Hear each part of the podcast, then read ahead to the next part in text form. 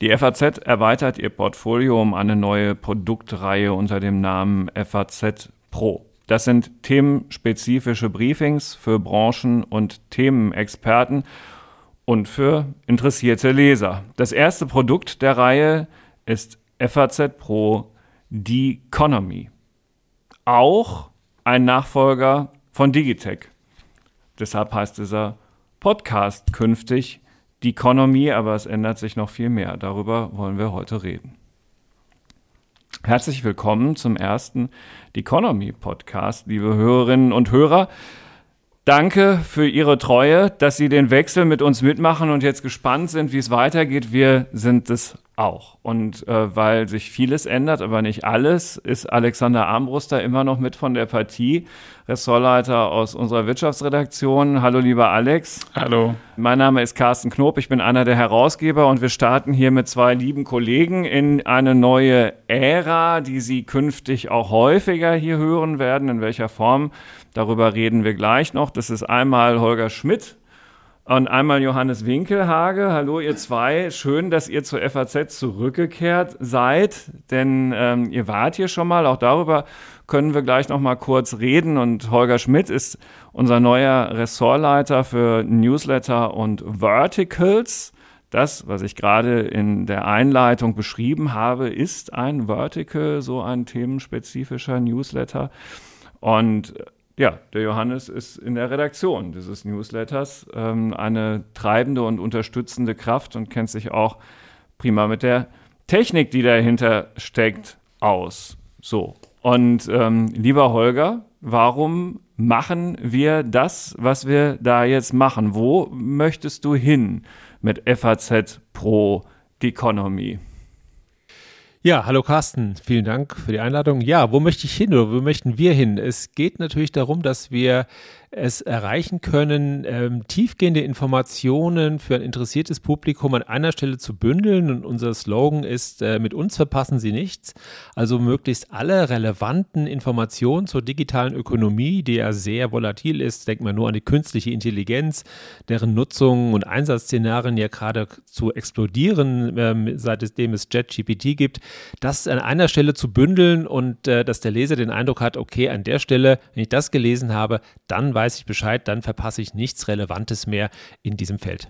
So, und ihr macht, lieber Johannes, nicht nur in Anführungsstrichen wie andere, wenn ich das sagen darf, ein Newsletter oder ein Briefing, sondern FAZ Pro, das ist immer auch viel mehr und das gilt auch für die Economy. Wenn wir mit dem Anspruch herausgehen, bei uns verpassen Sie nichts, langt es natürlich nicht, wenn wir nur einmal in der Woche ein Briefing herausschicken. Deshalb haben wir uns überlegt, wie können wir sozusagen auch zwischen diesen Ausgaben äh, die Informationen, die wir wichtig finden, an die äh, Leser, an die Interessierten, an die Kunden bringen. Deshalb äh, ist es ganz wichtig, dass wir aus einem zunächst erstmal Dreiklang bestehen, nämlich aus dem Briefing selbst, das per E-Mail verschickt wird, aus einer Website, die tagesaktuell immer das aufgreift, was gerade passiert, in dem sich natürlich auch die Inhalte des Briefings finden und in einer App, die die Leute, die unterwegs sind, äh, mit den Informationen versorgt. Das heißt, es ist nicht ein einzelner Schuss jeden Mittwoch um 8 Uhr, sondern eine kontinuierliche Berichterstattung, eine kontinuierliche Beobachtung dessen, was in der digitalen Welt vor sich geht und äh, von dem wir glauben, dass es kuratiert zu den Lesern kommen soll. Und das gibt es bisher im deutschen Markt noch nicht. Alex, Jetzt haben wir zwei und viele Hörerinnen und Hörer ja doch einige Zeit den Namen Digitech begleitet. Hast du eine kleine Träne verdrückt, als sich die Digitech-App plötzlich zwangsabgedatet hat auf FAZ Pro oder beides? Vorfreude und das? Ähm, ein bisschen das, das meiste ist sicher Vorfreude, weil es ja eine, wie soll ich sagen, extreme Erweiterung ist. Es ja. wird über dieses Thema, über das wir hier gesprochen haben, in diesem Podcast noch viel breiter und auf viel mehr Wegen informiert, mit viel mehr Mannstärke auch. Und das ist sicher total erfreulich. Mann und genau, Mann und Frau Stärke. Ihr habt viele da draußen, die sich auch sehr gut auskennen, ähm, auf ihren Fachgebieten ganz bestimmt häufig auch besser als wir, gewonnen, um mitzuwirken. Ähm, sag doch mal, Holger, welche ähm, ja, zum Teil sind es Kolleginnen und Kollegen, zum Teil sind es aber auch Professoren und so, wer das so ist. Ja, wir haben 20, wie wir finden, sehr, sehr spannende, hochkarätige ähm, äh, Autorinnen und Autoren für uns gewonnen, die mitmachen wollen. Das ist zum Beispiel Silicon Valley-Legende Sebastian Truhn. Äh, dann haben wir Monika Schnitzer, die Vorsitzende des Sachverständigenrates, Jürgen Kühling, den Vorsitzenden der Monopolkommission, ähm, Oliver Gassmann aus St. Gallen, aber auch viele KI-Experten, dann jemand, der aus dem Europäischen Parlament über den EU-AI-Act berichtet, äh, Menschen, die sich, äh, die Experten für Robotics sind, für Industrie 4.0 für Quantencomputing. Also wir haben sehr viele Leute, insgesamt 20 gewonnen, die wirklich tief in ihren Themen drinstecken und die regelmäßig für uns schreiben und über ihr Fachgebiet berichten. Und da freuen wir uns sehr, dass wir dort äh, auch gleich eine Community an Fachleuten mit aufgebaut haben, die das äh, Projekt mit begleiten. Jetzt hatte ich ja schon gesagt, ihr beide seid Leserinnen und Lesern der FAZ, die schon lange dabei sind, durchaus namentlichen Begriff. Und das müsste man an dieser Stelle auch noch mal kurz erwähnen. Warum ähm, könnte man euch kennen aus eurer alten Zeit bei der FAZ oder aber vielleicht auch wegen der Dinge, die ihr zwischendurch gemacht habt, die ziemlich gut zu dem passen, was wir jetzt wieder hier brauchen. Äh, Johannes, fang du doch einfach mal kurz an.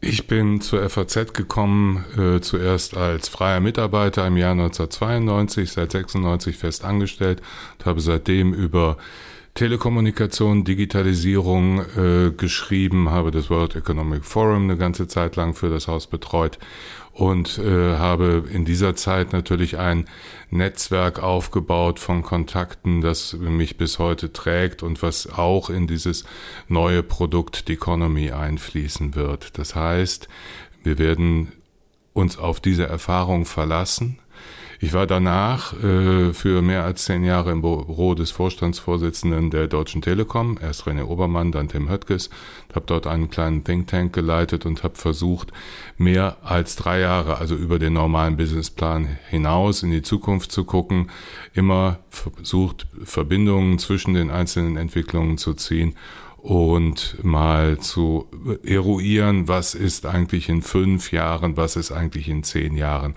Das ist ein Punkt, da können wir gleich noch drauf kommen, denn das ist eine äh, wichtige Entwicklung. Klar, weil wir sprechen natürlich auch noch über die Inhalte des ersten Briefings, das heute verschickt worden ist, aber es gehört schon auch noch dazu, lieber Holger, dass du auch eine Kurzvita von dir nochmal ähm, den Hörerinnen und Hörern zur Kenntnis gibst.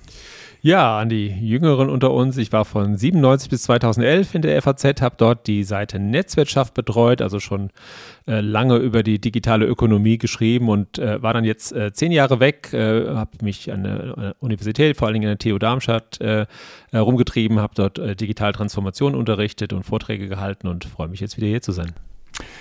Und der eine oder andere aufmerksame FAZ-Podcast-Hörer kennt dich natürlich ohnehin schon seit längerer Zeit, weil du zusammen mit Professor Peter Buxmann von der von dir eben erwähnten TU Darmstadt schon seit einiger Zeit jetzt bei uns den ähm, KI-Podcast für die FAZ machst. Genau, mit Peter zusammen habe ich jetzt auch schon zwei Bücher zum Thema künstliche Intelligenz rausgegeben und zwar schon bevor es en vogue war und alle darüber berichtet haben und den KI-Podcast machen wir seit Alex 2020. War, Alex war der allererste, wenn ich das sagen darf. Was die Bücher über KI betrifft. Also, ähm, wobei es gibt immer noch Menschen, die es noch früher gemacht haben, aber jedenfalls nicht bei uns. So, ähm, dieser Podcast bleibt. Punkt. Den gibt es weiter. Gleiche Stelle, gleiche Welle es gibt den ehemaligen Digitech-Podcast weiter, der jetzt, so wie wir hier sprechen, zum Economy-Podcast geworden ist. Aber wir haben auch noch Familienzuwachs, den man heute in dem Briefing auch schon hören kann, nämlich Christoph Bornschein, einer der führenden Digitalexperten in Deutschland und äh, eigentlich auch international bekannt inzwischen, äh, Mitgründer der Berliner Agentur Torben, Lucy und die Gelbe Gefahr. Den Namen finde ich immer noch sehr cool. Ja, die finden den manchmal inzwischen nicht mehr so cool, aber äh, insofern heißen sie jetzt TLLG. Äh, mit großen Mandaten in äh, sehr großen Unternehmen begleitet äh, Christoph die Digitalisierung international wirklich schon seit sicherlich mehr als 15 Jahren. Und er äh, hat sich bereit erklärt, für uns den Ko Podcast Bornschein zu machen, Nomen wo er sich ja. jeweils mit Leuten trifft und in einem ähm, ernsten Plauderton äh, zur Digitalisierung, zu Zukunftsthemen spricht. Christoph Bornschein hat als erstes mit Frank Rieger gesprochen, äh, einem der Sprecher des Chaos Computer Club.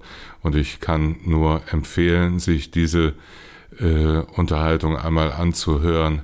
Man lernt sehr, sehr viel über Schwächen von Software, äh, Schwächen und Stärken der deutschen Informationstechnologie und Innovationslandschaft und geht bereichert aus diesem äh, Genuss heraus. Ja, und genau. Und eine äh, ne technische ähm, Besonderheit ist, dass man in diesem Briefing diesen Podcast direkt hören kann. Das ist technisch gar nicht so einfach. Das hatten wir bis jetzt noch nicht. Wir haben so ein paar Sachen wirklich auch neu entwickelt, technisch im Zusammenhang mit dem Launch von The Economy und unserer neuen Pro-Plattform. So, über die Pro-Plattform reden wir hinten raus auch nochmal. Aber jetzt wollen wir natürlich schon auch nochmal ein bisschen gucken, was man denn erfahren kann, wenn man dieses ähm, Briefing aufschlägt, wo, worüber man etwas erfährt. Und ähm, das Ganze ist sehr datengetrieben, sehr datengestützt, alles auch immer sehr stark visualisiert. Die Grafiken kann man auch als, als Kunde äh, für seine eigenen ähm, Präsentationen übrigens weiterverwenden, wenn man die Quelle nennt. Das ist überhaupt gar kein Problem. Das ist in den Nutzungsbedingungen sozusagen direkt enthalten. Und äh, gerade diese Grafik, die einen da als erstes anspringt heute, macht auf eine ähm, atemberaubend bedrückende Art und Weise klar, wie auf dem Markt der Plattformunternehmen ähm, Amerika und schon mit einigem Abstand, aber dann auch immer deutlich, deutlich vor Europa, Asien, Pazifik uns einfach hier das Wasser abgraben. Ähm, Holger, Plattformökonomie ist, ist schon seit langem auch, auch dein Spezialgebiet. Gibt es da irgendeine Tendenz, die in Europa anders zur Hoffnung gibt, die du beobachtest? Du darfst auch Nein sagen.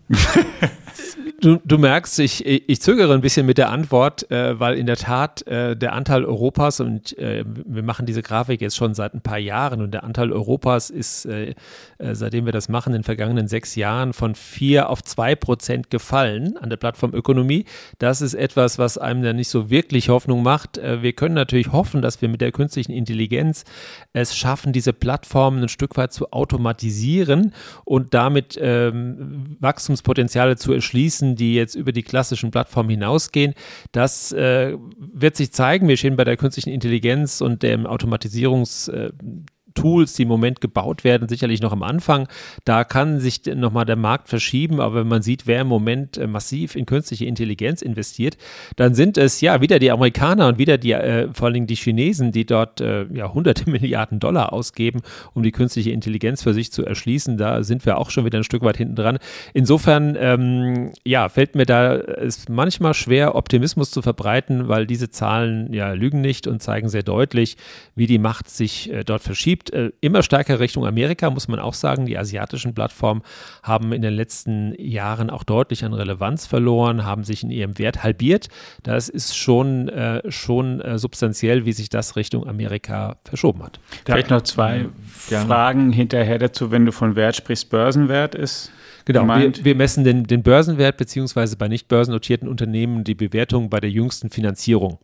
Ähm, mhm. Die, damit kann man ganz gut arbeiten. Und dann ist Apple, Microsoft, Alphabet sind an der Börse mit natürlich am wertvollsten. Und das zweite gefragt zur Plattform, Plattformökonomie. Also da ist noch ersichtlich, dass die Plattformen sind. Aber wenn du nochmal allgemeiner sagen müsstest, ab wann ist ein Unternehmen eine Plattform?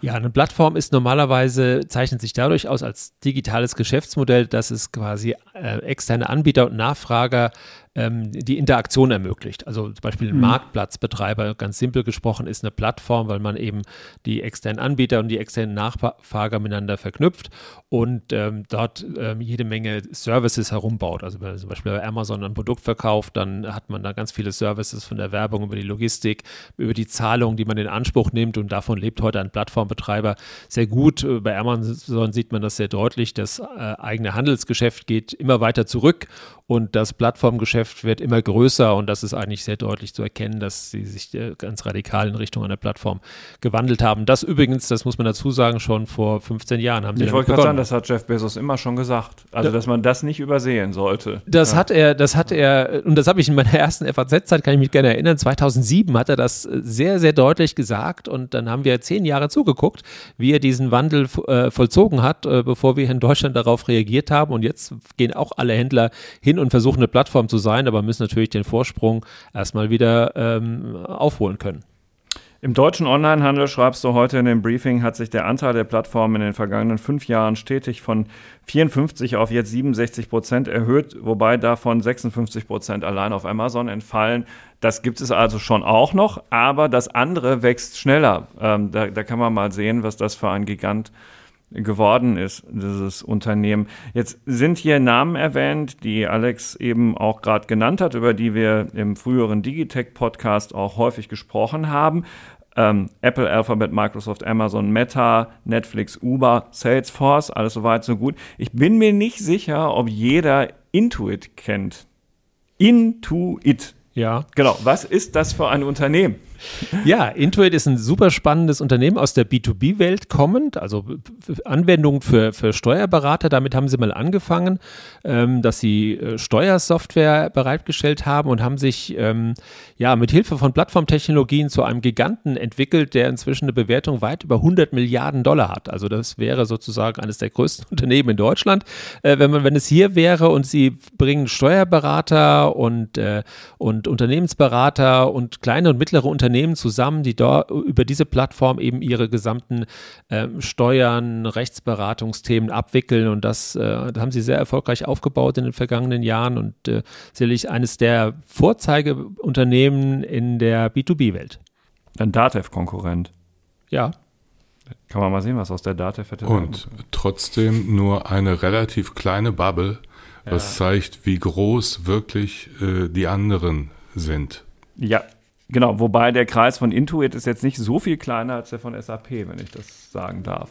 Die liegen ungefähr auf einem Niveau, ja. Ja, Genau. Also in Deutschland hm, hat die Dativ ziemlich die äh, Hosen an, aber außerhalb unseres Landes offenbar nicht ganz so. Ja, auch das lernt man so en passant mit dem Economy Briefing. Hatte die, die Bewertung eigentlich zum Teil für ein bisschen übertrieben, dem, gemessen am Abstand sozusagen zum Rest der Wirtschaft? Also bei allem, aller Liebe und auch wenn man honoriert, was für Erfolge kommerzielle eben Apple und so weiter haben, aber dass sie Mehrwert sind, so als Einzelunternehmen, als, ähm, ich habe es jetzt nicht komplett nachgerechnet, aber als der DAX oder als äh, ganze, sozusagen, ganze Börsenbewertung auch von großen Industrieländern ist da auch ein bisschen einfach Blase oder zu viel Konzentration durch, durch irgendwie so Markttechnik mit drin? Oder ist das wirklich fundamental gerechtfertigt aus eurer Sicht? Naja, wir hatten ja eine Korrektur der, Be der Bewertung ja. der, der, der, Tech- oder Digitalwerte in den vergangenen ja, anderthalb Jahren schon sehr deutlich. Ja. Also einige, die auch wirklich sehr, sehr hoch gehypt wurden, sind äh, auf, ein, auf 10 oder 20 Prozent ihres Wertes zusammengeschnurrt. Jetzt geht gerade Instacart äh, an die Börse, die waren, wurden mal mit 39 Milliarden bewertet, jetzt sind sie noch bei 10. Also da ist durchaus viel Luft rausgekommen. Bei den Großen deutlich weniger. Also da, die haben auch ein bisschen mhm. nachgegeben, aber, aber deutlich weniger. Äh, wir gehen eigentlich davon aus, dass äh, das Geschäftsmodell der Plattformen klassischen linearen Modellen derart überlegen ist, dass sich die hohen Wachstumsraten, die diese Unternehmen erreichen, in der Regel auch, äh, auch zeigen und sie liefern eigentlich Quartal für Quartal immer gute Werte ab. Insofern äh, glaube ich jetzt im Moment nicht, dass wir da jetzt sozusagen eine Bubble sehen, die äh, zumindest bei den Großen ähm, zu, zu Befürchtungen Anlass gibt. Man weiß natürlich nicht, was die Regulierung noch kommt, ob es irgendwann mal so eine Zerschlagung gibt, aber wir haben auch, wissen auch aus der äh, Vergangenheit, dass Zerschlagungen am Ende den Unternehmen eher gut getan haben und sie sind dann sozusagen, dann sind es viele kleine Teile, die aber für sich genommen äh, wertvoller sind als das, als das große Ganze. Insofern ist das äh, meiner Ansicht nach ist die Bewertungskorrektur jetzt gerade vorbei. Jetzt gibt es in dem Briefing und auch auf der Webseite, die man eben, eben sehen kann, kann man sich nicht so vorstellen, als würde da, also wer die noch nicht gesehen hat von den Hörern, als würde da ein großer oder zwei große Artikel stehen und dann war es, sondern da gibt es wirklich eine ganze Fülle von verschiedenen Themen und Angeboten und auf zwei wollen wir einmal eingehen. Einen auch, der relativ nutzwertig ist und der auch wiederkehren soll, nämlich den Prompt der Woche. Was verbirgt sich dahinter denn? Der Prompt der Woche ist im Prinzip äh, das, was man auch KI-Hack nennen könnte.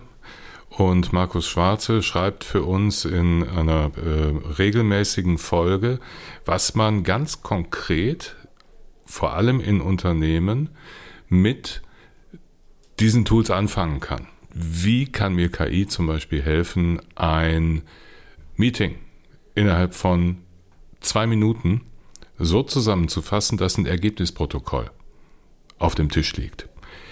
Niemand möchte Protokolle schreiben in Meetings. Es ist immer die Aufgabe, die irgendwo an den delegiert, die nicht schnell genug auf dem Baum ist, delegiert wird.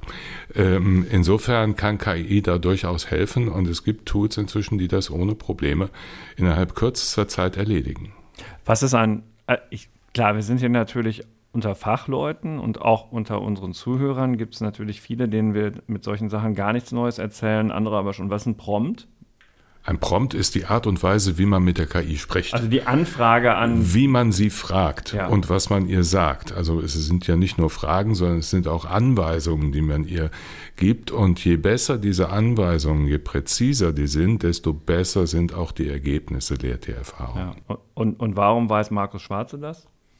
Oh, weil er sich damit schon seit Jahren beschäftigt und ähm, sehr viel im Learning by Doing ähm, herausgefunden hat und diese ganzen Tools halt wirklich ähm, selber ausprobiert und nicht nur den Begleittext in der Bedienungsanleitung liest, sondern das wirklich im eigenen Prompten, Fragen und Fragen stellen und Anweisungen geben, ähm, ausprobiert. Und das macht wirklich Spaß zu lesen. Und das Spannende ist ja, es gibt ja für diese KI Engines keine Bedienungsanleitung. Jeder probiert es aus und muss schauen, wie er das am besten, am besten kann. Und äh, es haben sich ein paar Best Practice herauskristallisiert, aber, aber das ist ja das Spannende daran, dass alle quasi bei Null angefangen haben und jetzt lernen, diese Maschinen zu bedienen. Das ist, äh, insofern ist das jetzt auch kein Rocket Science. Das also, kann jeder. Genau, Programmierung, die jeder kann, weil am Ende programmiert man ja die KI. Ja, und das geht ja, ja, mittlerweile mit natürlicher Sprache. Man kann durch ja mit Prompt. Genau. Man kann ja. ja. mit der KI reden, nein, ich schreibe mir das doch bitte so oder nicht so oder andersherum. Und dann macht die KI das. Das ist ja das Schöne daran, dass man eben nicht programmieren können muss, um diese Maschine zu bedienen, sondern man redet mit ihr ganz normal wie mit, mit, mit einem Menschen. Also um das nochmal zu betonen, es gibt in dem Briefing eben nicht nur und es nur in Anführungszeichen Informationen, sondern es gibt auch wirklich ganz konkreten Nutzwert, den man quasi sofort umsetzen und anwenden kann. Also wer das, es ist ja auch ein Angebot, was auch was kostet, aber man kriegt auch sofort einen unmittelbaren Nutzwert-Benefit, wenn man das möchte und anwenden möchte. Genau. So, und dann gibt es aber auch exklusive ähm, Analysen und Betrachtungen, die ähm, euch von, von Partnern, wenn man so will, gegeben werden, von Ansprechpartnern da draußen, die ihr lange kennt, die, die sagen, okay, also das ist genau die Plattform, auf der ich auch mein Wissen teilen möchte. Das ist jetzt im, in diesem Fall des, des Auftaktbriefings äh, die Boston Consulting Group, die ausgerechnet hat, dass generative KI, und das ist das, was man mit, unter ChatGPT halt eben versteht, Wissensarbeiter 25 Prozent schneller und 40 Prozent besser macht. Ist es eine gute Nachricht für den Wissensarbeiter oder eine schlechte Nachricht für den Wissensarbeiter? Ich würde sagen, das ist eine hervorragende Nachricht für den guten Wissensarbeiter, weil er dadurch noch besser und noch schneller wird. In diesem Fall war es eine, eine große Studie, die im MIT, Harvard und mehreren äh, Hochschulen durchgeführt wurde, quasi mit Hilfe der, der, der Berater. Die haben deren Arbeit gemessen. Die haben die in drei Gruppen eingeteilt. Also ein Teil der, der Berater hat quasi ohne KI gearbeitet. Ein Teil hat äh, ChatGPT zur Verfügung gehabt und der dritte Teil hat ChatGPT bekommen und vorher noch eine Schulung. Also die wurden quasi genau nochmal instruiert, wie man, wie man promptet. Und äh, das Ergebnis war wirklich frappierend, äh, deutlich schneller, deutlich besser und äh, die Arbeitszufriedenheit ist auch gestiegen. Das ist schon sehr substanziell für sehr viele Arten von Wissensarbeiten, für Analysearbeiten, für kreative Tätigkeiten, für Reden schreiben, also alles das, was so ein, so ein, so ein, so ein, so ein Manager, so ein Entscheider, so ein, auch ein Berater so tun muss, das geht mit Hilfe der KI schon sehr deutlich schneller. Das heißt aber, dass alle die sich in ihrem Wissensberuf im Moment gerade langweilen, weil sie irgendwelche Routineaufgaben erledigen, Gedanken machen müssen.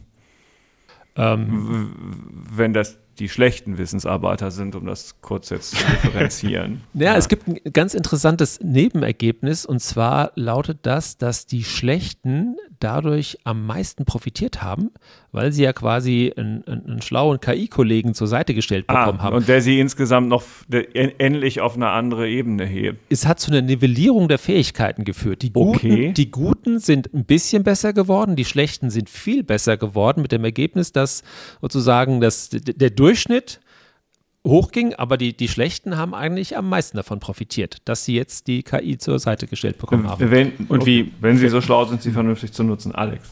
Wie misst man dann mal auch zum Verständnis die Frage, wie misst man zum Beispiel plus 25 Prozent?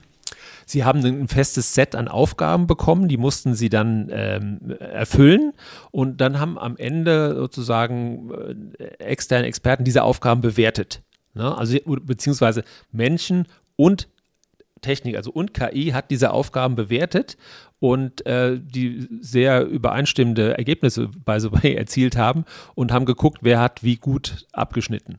Und äh, also das war ein sehr, ein sehr aufwendiges Verfahren, aber sehr präzise dann ermittelt, wie gut die einzelnen Tätigkeiten ausgeführt wurden. Hm. Ja, man kann, Carsten, du sagtest irgendwie, ob man sich Gedanken machen soll. Ich glaube, man sollte sich auf jeden Fall Gedanken machen. Nicht zuerst Sorgen, aber Gedanken machen, weil es ist ja nicht die KI, die der Konkurrent ist eigentlich, sondern es ist eigentlich derjenige, der mit dieser KI besser umgehen kann als man selber. Das heißt also, man muss eigentlich lernen, diesen Werkzeugkasten zu nutzen, um selber wettbewerbsfähig zu bleiben. Das gilt für Unternehmen genauso wie für Einzelpersonen. Hm. Ja, ganz bestimmt übrigens auch für Journalisten. Ähm, ich scroll mal so ein bisschen weiter durch das Briefing. Sie haben also eine KI trainiert, weiß Ihr Anwalt davon. Ihr lasst den, Recht, den rechtlichen Aspekt all dessen nicht außer Acht und habt dafür auch Leute, die sich damit auskennen, an Bord. Ja, wir haben Hendrik Widowild, ein äh, ehemaliger Kollege, auch hier bei der FAZ in Berlin gewinnen können, diese Rechtsfragen immer wieder so zu analysieren, dass man sehr praktische äh, Schlüsse daraus ziehen kann. Er beschäftigt sich zuerst ähm, in dem aktuellen Beitrag damit, ähm, dass man durchaus juristische Fallstricke bemerken sollte, wenn man anfängt, mit den eigenen Daten oder mit fremden Daten eine KI zu trainieren. Weil natürlich auch dort die Gesetze des Datenschutzes und die Regulierungen greifen und man sich, wenn man äh, nicht wirklich genau weiß, was man tut und genau weiß, dass man das auch darf, äh, durchaus in eine mindestens Grauzone begibt, die durchaus auch rechtliche Konsequenzen haben kann, äh, wenn man das vorher nicht äh, abklärt. Und genau darüber schreibt er in seinem aktuellen Beitrag.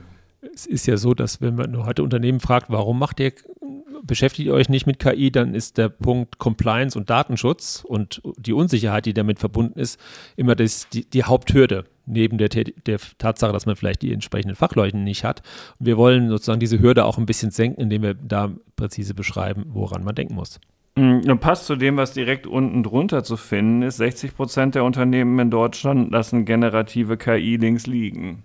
Ja, das ist das Ergebnis einer repräsentativen äh, Befragung und ähm, so ein bisschen auch mit der Mahnung versehen, Leute, passt auf, wir haben gerade sowas wie eine neue Basistechnologie äh, erfunden, die sehr viele Tätigkeiten verändern wird und äh, ja, wir in Deutschland haben ja immer so ein bisschen, immer ein bisschen vorsichtig bei neuen Technologien und gucken äh, uns das erstmal eine Weile an, äh, was die anderen für Erfahrungen machen, bevor wir selbst da reingehen. Das haben wir sehr häufig beobachtet, zum Beispiel beim Cloud Computing.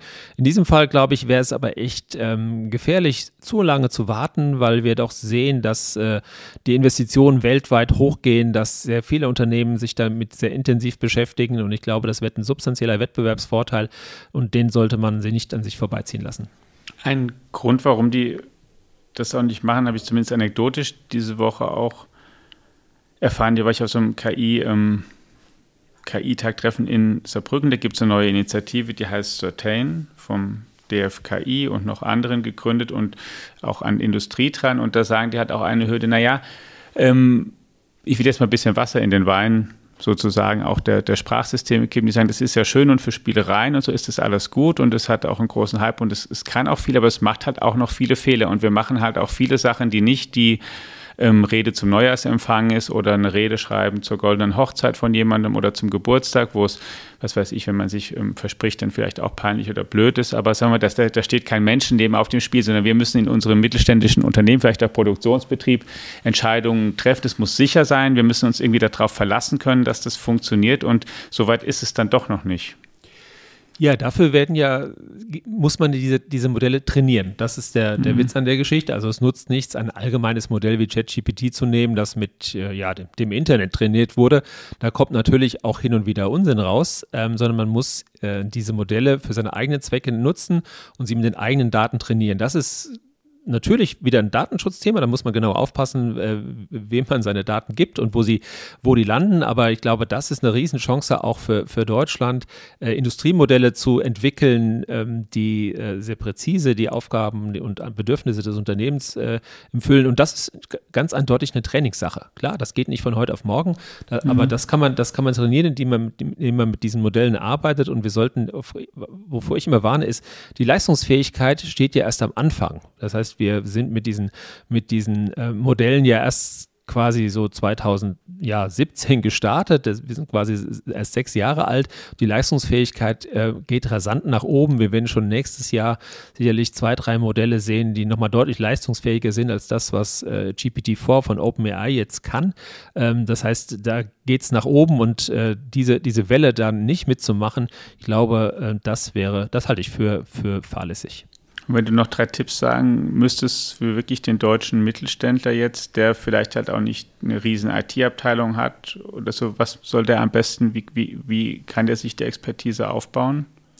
Ne, es gibt jede Menge Open-Source-Modelle, die, sag ich mal, deutlich äh, kleiner sind, die man besser an seine eigenen spezifischen Anforderungen anpassen kann als jetzt die, die Riesenmodelle. Viele von denen lassen sich auch datenschutzkonform hier in Deutschland oder, oder in Europa nutzen. Das ist äh, inzwischen auch keine, keine äh, ähm, Entschuldigung mehr, es, es nicht zu tun. Also es gibt genügend Modelle am Markt und ähm, da muss man ein bisschen Geduld mitbringen, um eben dieses Training dann auch tatsächlich ähm, ähm durchführen zu können und die, die nötigen Daten zu haben. Ähm, aber dann, glaube ich, äh, haben viele den Schlüssel in der Hand, Dinge zu tun, die wir, über die wir vorher in der Automatisierung irgendwie vielleicht zehn Jahre theoretisch gesprochen haben, aber plötzlich geht es.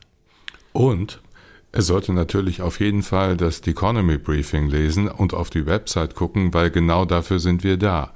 Wir sind sozusagen im klassischen journalistischen Sinne diejenigen, die Dinge bewerten, die kuratieren und auch selber ausprobieren. Eine gewisse Neugierde und eigenes Ausprobieren bleibt dem Unternehmer dabei nicht erspart. Aber ähm, ich glaube, er ist bei uns schon ganz gut aufgehoben. Ausprobieren heißt übrigens, dass immer wieder auch mal was schiefgehen kann und dass man deshalb nicht aufhören muss. Äh, noch ein letzter ähm, äh, Hinweis auf das Briefing, ähm, das Auftaktbriefing dieser Woche, Alex. Da findet sich auch ein Videolink drin. Sowas geht nämlich auch. Äh, nicht nur Podcasts, sondern auch Videos. Ähm, mit Andrew McAfee und Eric äh, Brynjolfsson, ähm, die ähm, wir ja auch häufiger schon mal namentlich erwähnt haben im ehemaligen Digitech-Podcast. Und da geht es so um den, um, um den, den langen Blick, den historischen Kontext. Und ich glaube, das ist was, was dich ja auch immer sehr interessiert. Ähm, Basistechnologien, die die Welt verändern, Dampfmaschine, Elektrizität, erster Computer, Erfindung des World Wide Web und jetzt eben künstliche Intelligenz, Generative AI und diese beiden Top-Wissenschaftler diskutieren darüber. Es ist ganz bestimmt sehenswert, würde ich mal vermuten. Ja, absolut, denn ich glaube, das kann man gar nicht genug unterstreichen. Ist ja hier auch schon angedeutet worden, dass KI ist nicht irgendeine Technologie, die jetzt mal mit, mit da ist. Ich ist auch natürlich auch schwer, das manchmal zu vergleichen und zu gewichten. Ich würde das Web auch nicht so mit unterschätzen, aber ich glaube, eins kann man zu KI sagen. Zuerst, wenn man in industriellen Revolutionen denkt, haben, haben sozusagen die ersten Wellen menschliche Muskelkraft ersetzt und natürlich Maschinen hervorgebracht, die viel stärker sind als wir, ausdauernder, als wir, die auch nicht schlafen müssen und die permanent laufen und die das neutralisiert haben. Und jetzt sind wir wirklich dran und ähm, ich habe mal einen, einen Artikel vor einer Weile mit ähm, über ChatGPT mit der erste Kontakt überschrieben, ähm, in, in einer Anspielung auf, auf eine Aussage von, von Stuart Russell, ein KI-Professor in in Amerika, der, mal eine Diskussion hatte über allgemeine künstliche Intelligenz, also Computer, die wirklich dem menschlichen Gehirn so nahe kommen in seinen vielseitigen Fähigkeiten und wann kommt es denn? Und da gibt es natürlich auch viele Schätzungen. Und dann haben sie so eine Mittelschätzung damals gemacht und das war irgendwie so in 50 Jahren oder in 60 Jahren. Vielleicht geht es auch schneller, vielleicht dauert es auch viel, viel länger. Es gibt auch Leute, die sagen, es ist eigentlich unmöglich.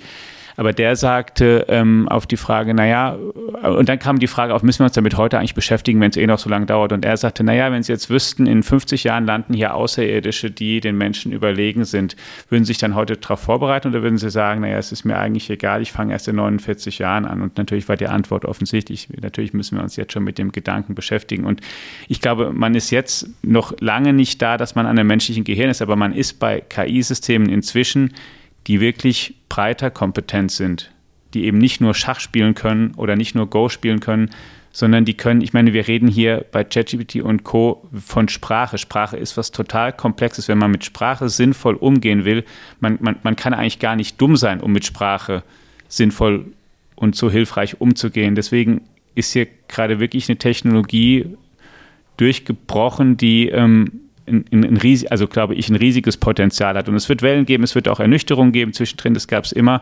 Aber ähm, das ist, ähm, wenn ich mich festlegen müsste, ich würde sagen, wenn ich eine Technik rausgreifen müsste, die wird dieses Jahrhundert mehr prägen, wahrscheinlich als jede andere einzelne Technologie. Mhm. Wir leben schon in einer spannenden Zeit. Ne? Wir, wir erleben äh, zwei äh, in unserer Lebenszeit zwei äh, dieser Schritte. Das ist äh, unerhört eigentlich, nämlich äh, World Wide Web und KI. Ja. Ähm, mit all den Veränderungen, die, da, die das nach sich zieht. Jetzt ähm, haben wir ungefähr über die Hälfte dessen gesprochen, was in diesem Briefing zu finden ist, rein quantitativ. Ähm, es sind auch doppelt so viele ähm, Themen, ja, Themen noch mehr, aber also der, der, die reine Länge des Briefings ist, ist noch mal so lang wie die Themen, über die wir hier bis jetzt gesprochen haben. Das bohrt so richtig in die Tiefe und ist Lesestoff, ähm, der einen an einem Tag alleine wahrscheinlich, ähm, ja, also dafür reicht ein Tag alleine nicht aus. Was wir, wir müssen noch ein paar Sachen erwähnen. Ähm, wir haben nämlich alles Mögliche aufgezählt, nur nicht. Wie kriege ich es eigentlich? Na, das kommt auch noch. Das kommt Aber, noch. lieber Alex, du zu förderst, müsstest natürlich auch noch ähm, etwas dazu sagen, dass es eine Seite in der Zeitung gibt, die wir ja auch noch produzieren, die bisher Digitech hieß und künftig die Economy heißt. Da verändert sich ein bisschen was, aber manches bleibt auch gleich, ganz ähnlich wie bei dem Podcast. Ähm, die Seite jedenfalls erscheint auch weiterhin jeden Montag, genau. aber es steht was anderes drüber. Genau, steht Economy drüber und nicht mehr Digitech. Das ist so die optische, erstmal die merklichste Veränderung. Und dann werden ähm, von den wichtigsten Texten, die in dem Briefing erscheinen, das ist ja, wie du schon gesagt hast, so umfangreich, dass wir es nicht komplett drucken und veröffentlichen können, aber Beiträge dort auch erscheinen. Und es wird auch immer montags dort einen Hinweis geben, gedruckt, was die wichtigsten Themenpunkte sind in dem Briefing, was ja, wie gesagt, wurde auch immer mittwochs neu erscheint. Sodass wir wirklich unser ganzes Produktportfolio abdecken und ich würde sagen, da kommt kein Wettbewerber mit, was die Breite der Kanäle angeht. Und einer dieser Kanäle ist natürlich eben auch der Economy Podcast, der weiterhin ein Gesprächspodcast bleibt, wo es um ein großes, meist aktuelles Thema geht, so wie Sie das ähm, als Stammhörer auch schon kennen mit Alex und mir. Wir haben schon mal gesagt, und ich wiederhole das gern, dass wir die, die Moderatoren ähm, schafft ein bisschen erweitern um Johannes Winterhagen und Marco Detweiler, wenn es um Technikthemen ähm, geht im engeren Sinne. Aber, und das ist jetzt halt heute besonders wichtig, künftig werden auch Johannes und Holger ihren Slot in diesem Podcast haben und immer für ja, einen Blog, wenn man so will, den wir dann da einfügen, darüber sprechen, worum es im Economy Briefing der Woche geht. Das liefert ihr zu, da setzt ihr euch zusammen und plaudert kurz über das, wo ihr sagt, das ist ein Highlight, da muss man drauf gucken. Das schaffen wir. Das ist gut, weil Arbeit genug mit dem Briefing habt ihr obendrein. So. Dabei aber bleibt es nicht, lieber Holger, du bist Ressortleiter Verticals, das ist Plural und Newsletter und das ist jetzt einer, das heißt, es ist der Einstieg in die Pro-Produktreihe. Das ist korrekt. Es sollen natürlich mehrere werden, ähm, über die wir zurzeit auch, auch nachdenken und diskutieren, welche Themen dort aktuell sind. Ähm, der der Einspruch-Podcast ähm, und, und Briefing, was wir schon, schon haben, wird sicherlich auch auf diese Plattform gehoben, aber es gibt natürlich viele weitere Themen, mit denen wir uns gerade beschäftigen, viele Themen, bei denen wir es schaffen können, ähm, die, die Inhalte so zu verdichten, dass wir ein sehr spezielles Publikum ansprechen können, das genau damit sozusagen einen sehr kompletten Überblick über das Wissenswerte erhalten kann. Und ich finde, das ist genau der mutige Schritt, den die FAZ im Moment geht, denn sie ist in der bisherigen Form halt die allgemeine Zeitung und Vertical heißt halt, man bohrt themenspezifisch in die Tiefe für die Leute, die sich wirklich äh, auf diesen Ebenen dann ähm, dafür interessieren.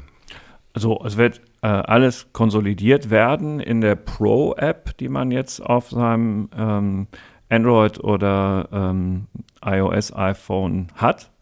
Ähm, Im Moment ist da in Anführungsstrichen nur die Economy drin, die anderen wandern da sukzessive auch rein. Dann kann man sich aussuchen, was man möchte. Und das Gute ist, es reicht dafür ein einziges Abo. Und es ist kein Abo, das wir neu erfunden haben, sondern das es schon gibt, nämlich F Plus, das Einstiegsabo in die digitale FAZ-Welt, das auch die gesamte digitale FAZ freischaltet, aber eben auch diese themenspezifischen Briefings. Und F Plus kostet tatsächlich immer noch nur 2,95 Euro pro Woche, ist schnell kündbar. Und wenn man die F Plus Kunde ist, muss man sich sowieso überhaupt ja keine Gedanken machen. Dann hat man jetzt die, die Economy einfach mit dabei. Und wer neu an Bord hüpfen möchte, für den gibt es ein prima Einstiegsangebot, Holger. Ja, drei Monate erstmal kostenloses Lesen, ausprobieren, ähm, schauen, ob dies, das äh, Angebot dann passt. Ähm, dazu gehören auch noch Live-Sessions, das heißt, wir versuchen auch viele interessante Gesprächspartner noch an Bord zu holen, dass man sich mit denen unterhält, dass man, dass man einfach mal Fragen stellen kann und diese Koryphäen, die man sonst immer nur im Fernsehen sieht, plötzlich mal so mit denen reden kann. Ganz wichtiger Punkt für mich, weil auch das ist ein Unterschied zur bisherigen FAZ, die natürlich auch mit ihren Lesern äh, äh, kommuniziert hat, in Form von Leserbriefen und so weiter. Aber das wollen wir halt wirklich so ausbauen, dass wir eine starke Interaktion mit den Kunden, mit den Lesern, die ja auch ihre Fähigkeiten und äh, Meinungen haben, äh, hineingehen um die Möglichkeit zu geben, dort auch in interaktiven Elementen wie Live-Sessions äh, zum Beispiel oder Fragestunden mit der Redaktion oder mit anderen Experten zu reden oder im besten Fall auch untereinander zu reden, um sich auf dieser Plattform, ich sage es ganz bewusst, Plattform, zu vernetzen. Ich bin gespannt. Ich war gespannt auf den Launch den wir erfolgreich geschafft haben, den ihr erfolgreich geschafft habt. Herzlichen Glückwunsch dazu und auf all das, was kommt und auch auf all die Anregungen, die von Ihnen, liebe Hörerinnen und Hörer, zu diesem neuen Produkt, diesem neuen Angebot kommen. Wir versprechen, wir bleiben Ihnen treu. Alex und ich haben dieses Versprechen ja auch schon länger eingelöst. Und dass Sie dabei sind, ist sowieso das Allerschönste. Ähm, bis zur nächsten Woche, dann wieder in einem etwas normaleren Format, aber unter dem neuen Namen The Economy. Bis dahin, danke euch. Bis dahin, vielen Dank. Tschüss. Tschüss. Tschüss.